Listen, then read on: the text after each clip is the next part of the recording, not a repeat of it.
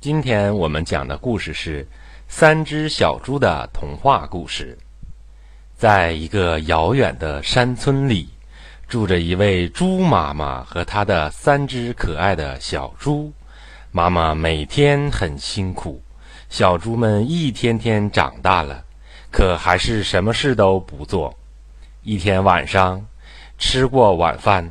猪妈妈把孩子们叫到面前，郑重其事地说：“你们已经长大了，应该独立生活了。等你们盖好自己的房子后，就搬出去住吧。”三只小猪谁也不想搬出去住，更不想自己动手盖房子，又不能不听妈妈的话，于是他们开始琢磨什么样的房子。老大先动手了，他首先扛来许多稻草，选择了一片空地，在中间搭了一座简易的稻草屋，然后用绳子捆了捆。吼吼吼吼！我有自己的房子了！老大乐得欢蹦乱跳。老二第二天，老大搬进了自己的新家，老二和老三好奇地前来参观。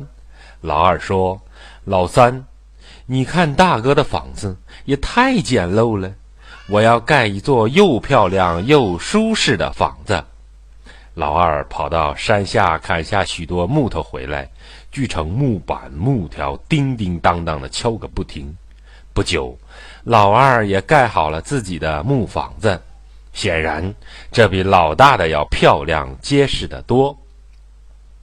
老二很快搬到自己的新家住了，老大和老三也过来参观。老大赞不绝口，深感自己的房子过于简陋。老三看后说：“我盖的房子还会更好的。”老三回到家，左思右想，终于决定建造一栋用砖石砌成的房子，因为这房子非常坚固，不怕风吹雨打。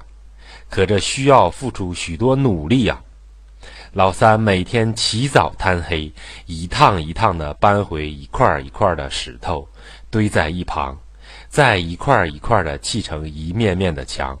哥哥们在一旁取笑道：“只有傻瓜才会这么做。”小弟毫不理会，仍夜以继日地工作。哥哥们休息了，他还在不停地干。这样整整过了三个月，老三的新房子也盖好了，他好高兴啊！有一天来了一只大野狼，老大惊慌地躲进了他的稻草屋。野狼嘿嘿地冷笑了两声，狠狠吹了口气，就把稻草屋吹倒了。老大只好撒腿就跑。老大径直跑到二弟家，边跑边喊。二弟，快开门！救命啊！二弟打开门一看，一只大野狼追了过来，赶紧让大哥进了屋，关好门。大野狼追到门前，停了下来，心想：你们以为木头房子就能难住我吗？他一下一下的向大门敲去，哗啦一声，木头房子被撞倒了。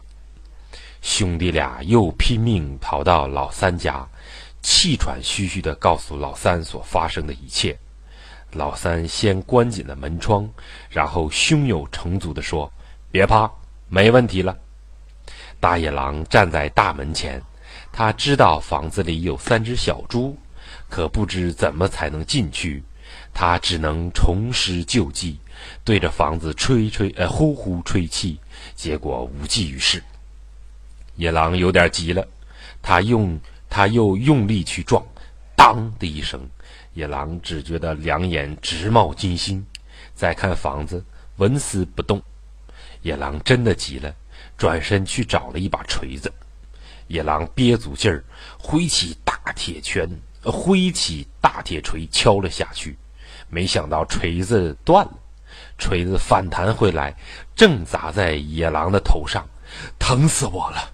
哎呀，野狼大叫，他真的无计可施了。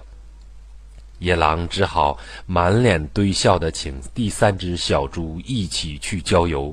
三只小猪很聪明，也很团结，他们提前到野外摘了许多苹果。不久，野狼来了，三只小猪按计划迅速爬到苹果树上。野狼迷惑不解地问：“你们到树上去干什么？”老三回答道：“我们在吃苹果呢，你要不要来一个呀？”野狼馋得直流口水，便满口答应了。老三摘了一个大苹果丢下去，苹果顺着山坡滚了好远。野狼在后面追，结果越跑越远。三只小猪趁机跑回了家。野狼气急败坏地逃回来，他绕着房子转了一圈，然后爬上房顶。他想从烟囱溜进去。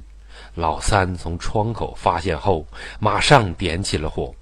野狼掉进火堆里，熏得够呛，整条尾巴都烧焦了。他嚎叫着，夹着尾巴逃跑了，再也不敢来找三只小猪的麻烦了。